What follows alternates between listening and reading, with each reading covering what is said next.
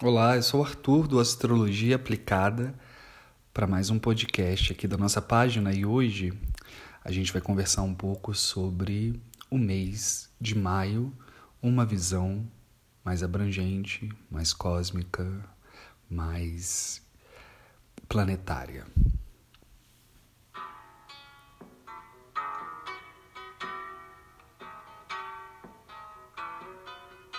Você deve notar que não tem mais tutu e dizer que não está preocupado. Você deve lutar pela chepa da feira e dizer que está recompensado. Você deve estampar sempre um ar de alegria e dizer que tudo tem melhorado. Você deve rezar pelo bem do patrão e esquecer que está desempregado.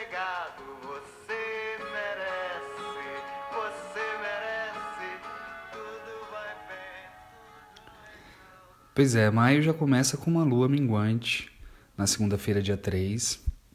A lua começa a minguar em Aquário. E essa lua minguante é sempre uma oportunidade pra gente é, dar uma descansada, assim, dar uma desfocada, é, de repente conseguir é, deixar espaço né, para outros acontecimentos ou para outros inícios, para diferentes manobras. É, a lua minguante ela tem uma função. Ela tem uma função na, no planeta, tem uma função nas águas, tem uma função na agricultura, tem uma função na gente. Então é importante que a gente aproveite a lua minguante essa semana, entre o dia 3 e o dia 11 de maio, para que a gente possa, de repente, dar uma regenerada, uma revitalizada para iniciar um novo movimento ali no dia 11. Vale lembrar que o inverno está chegando e por tudo que a gente está vivendo, por todas as questões pandêmicas e tudo mais, esse é um bom momento, essa lua minguante, para que a gente fortaleça o nosso sistema. Como é fortalecer o nosso sistema, né? Para o inverno. A ingestão de líquido é, é um dos fatores que nos fortalece, apesar da gente ter aparentemente menos sede, é importante que a gente beba mais líquido e líquido de melhor qualidade.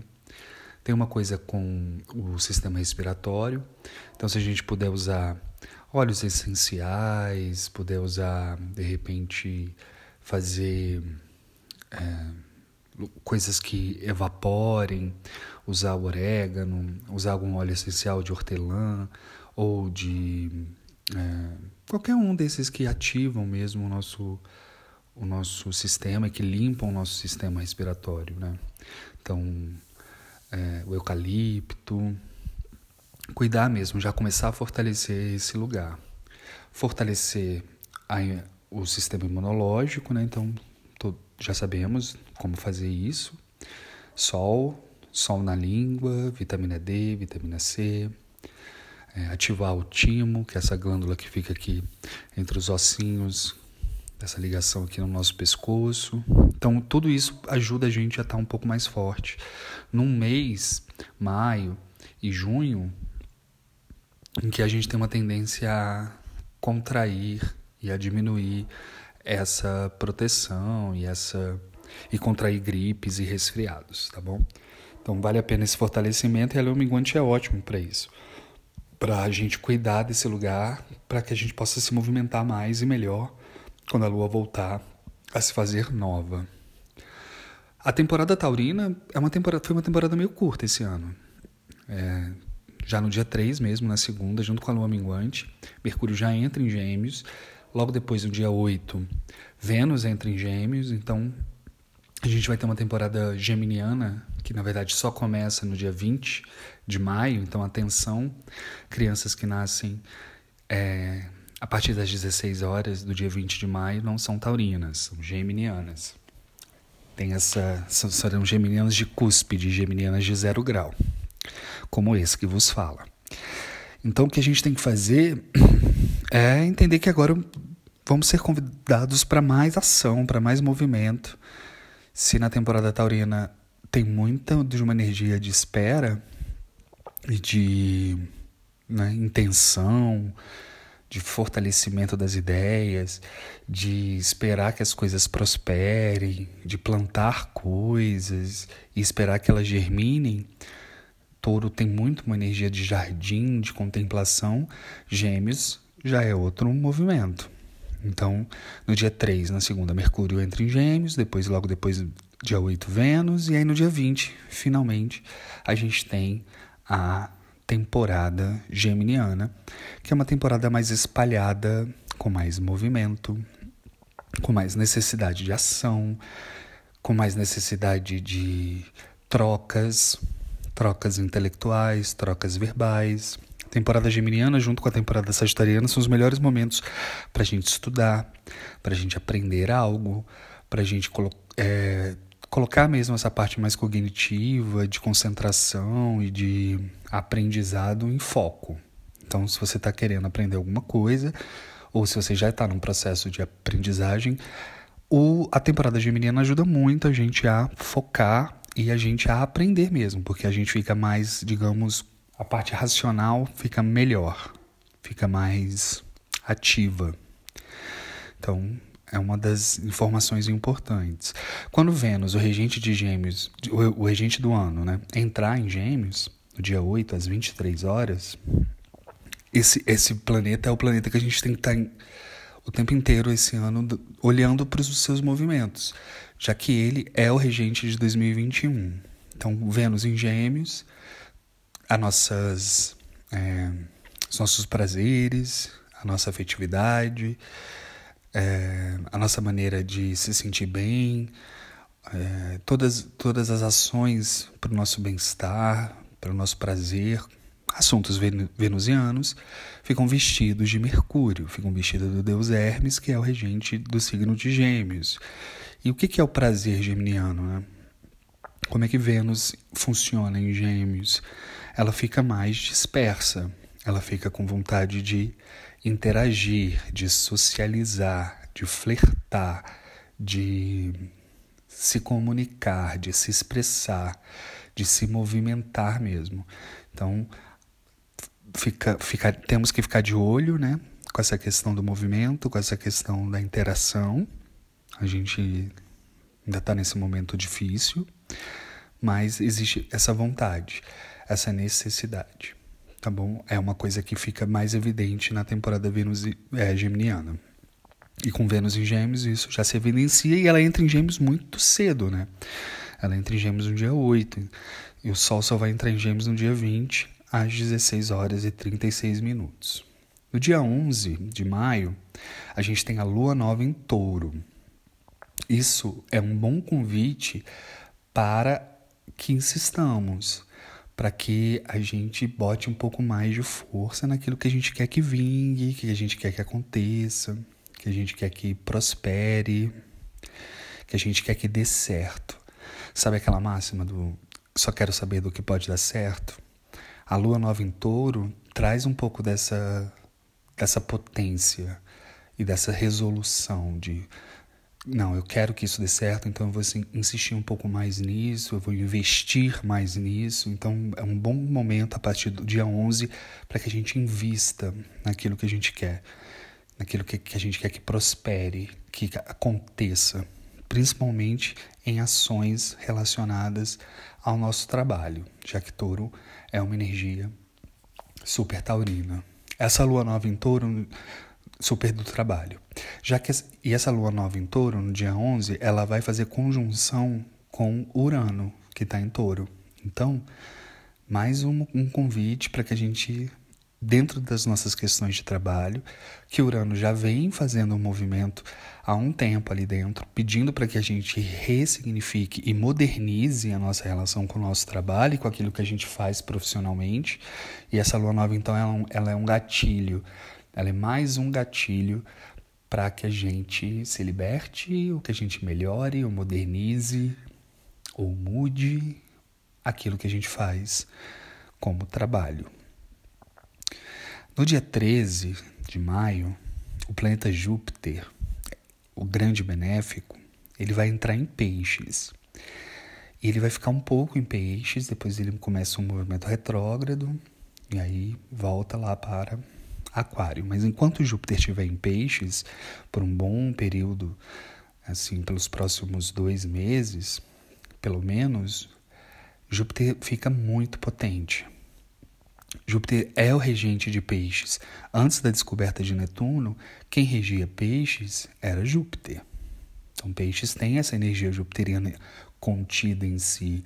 E uma vez que Júpiter entra nesse signo, ele se fortalece. Ele sai de Aquário ele funciona mais ou menos, e ele entra em peixes onde ele super funciona.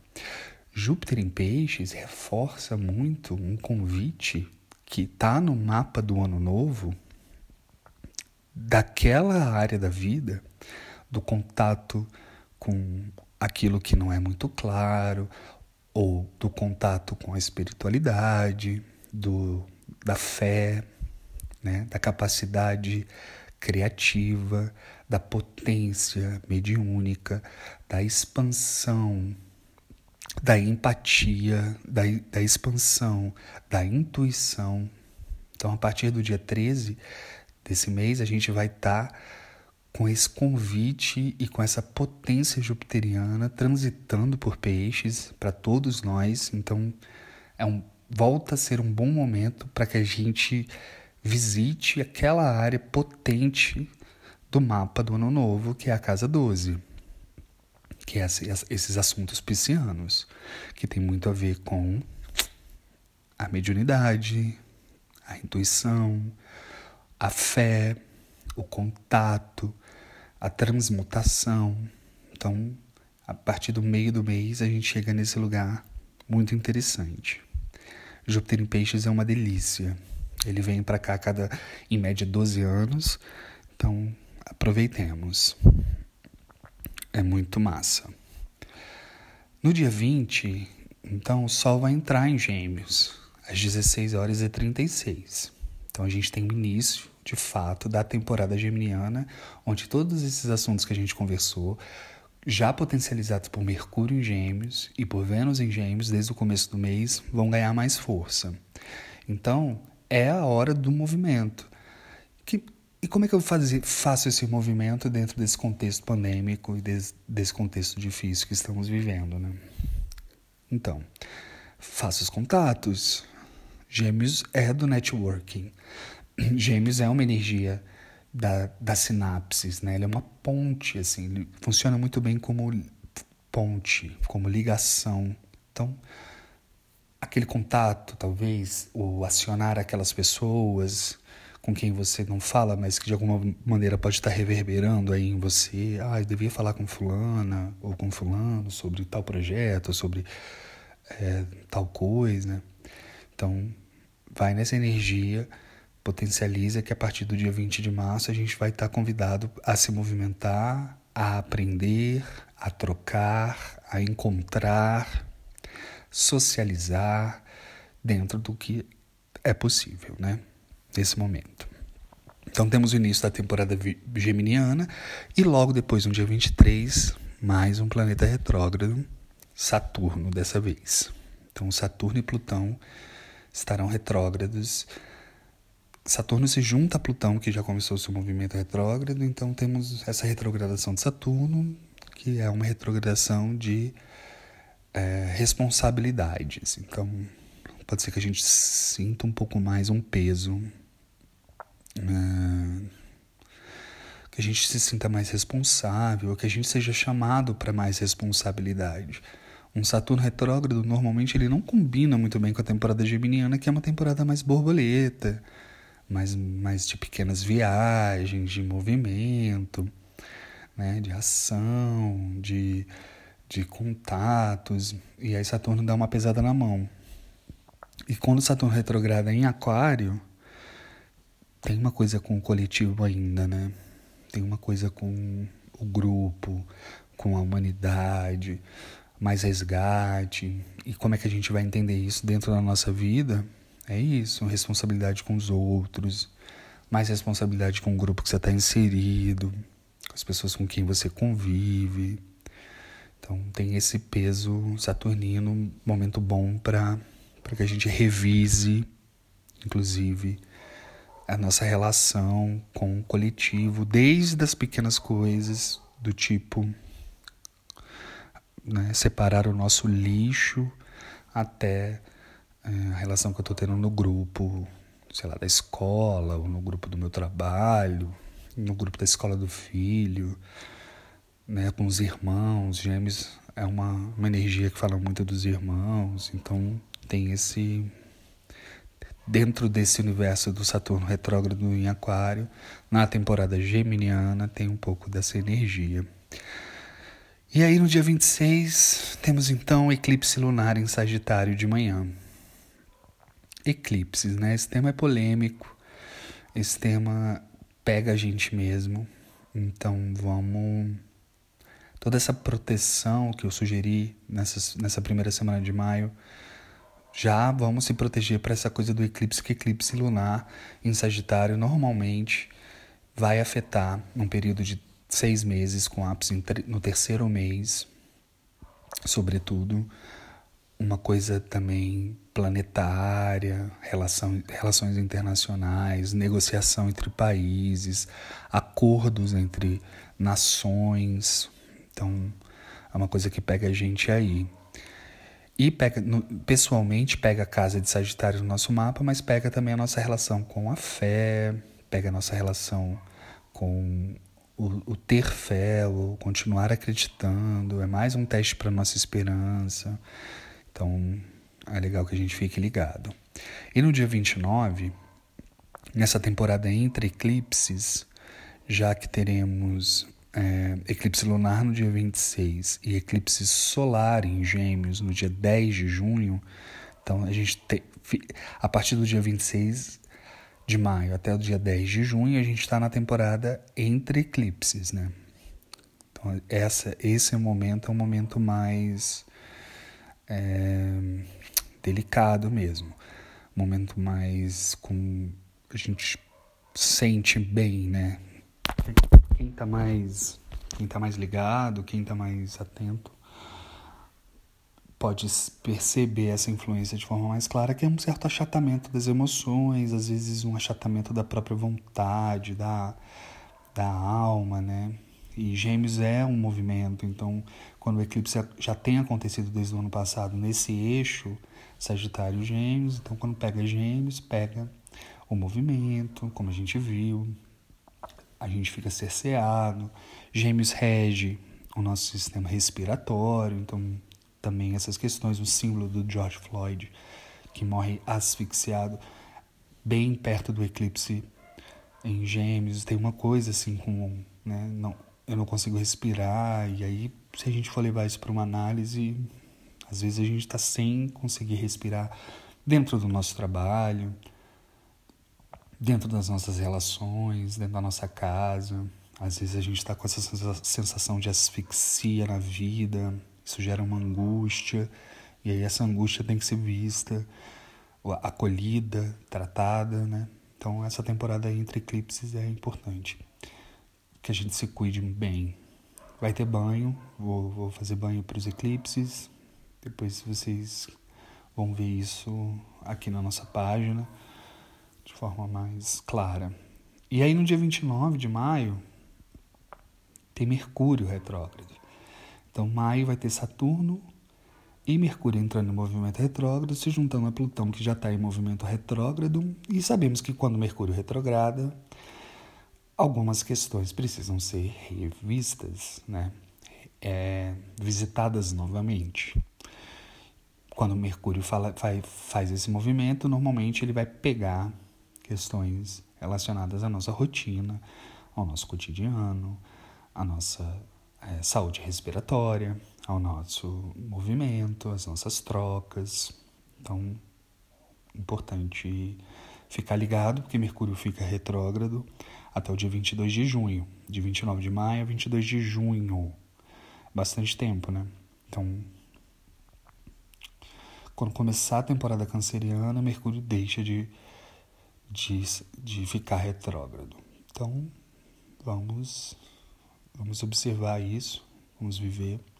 Maio não tem uma lua cheia, uma lua, é, quer dizer, a lua cheia é no dia 26 de maio, mas é uma lua eclipsada. Então essa lua cheia ela fica menos potente, né? E isso por um lado até que é bom, porque lua cheia normalmente dá uma cansada na gente, dá uma exagerada. Então a, a lua cheia de maio estará eclipsada e aí a próxima lua cheia vai ser em Capricórnio só lá no dia 24 de junho. Tá bom? É, é isso, aproveitar né? Entender que essa temporada 3, que esse episódio 3 da temporada 21, que é, que é o episódio geminiano, é um episódio que a gente precisa respirar fundo, cuidar da nossa respiração, cuidar do nosso, do nosso aparelho respiratório e também fazer as ações, os movimentos, fazer as pontes, fazer o networking, fazer os contatos, aprender, ensinar, né? As ações de comércio, por exemplo, são ações boas para quem é comerciante. A temporada geminiana é uma temporada boa para ativar seus, seus assuntos comerciais, tá bom? E aí em junho, assim que Mercúrio deixar o seu movimento retrógrado, no dia. Uh, na verdade, logo depois do aspecto exato de Saturno com Urano, que é no dia 14 de junho, ainda dentro da temporada geminiana, a gente começa a nossa nova turma do, do tarô. Então, dia 15 de junho dá-se início ao, ao, a nova turma da jornada da vida através dos arcanos maiores do tarô mitológico. Então, aproveitando a temporada geminiana para aprender, desenvolver uma habilidade, aprender algo novo, poder usar isso. Bom, junho também tem muitas, muitos assuntos, mas vamos deixar para falar do episódio 4 da temporada 21 quando for a hora. Aproveitem maio, é, aproveitem o, o movimento geminiano, estejam dispostos a aprender algo, a fazer movimentos, a fazer networking, a colocar as coisas no, na ação, no movimento. Sobretudo coisas que a gente começou ali em Ares, tá bom? É isso. A gente vai se falando e até o próximo episódio aqui do nosso podcast. Valeu!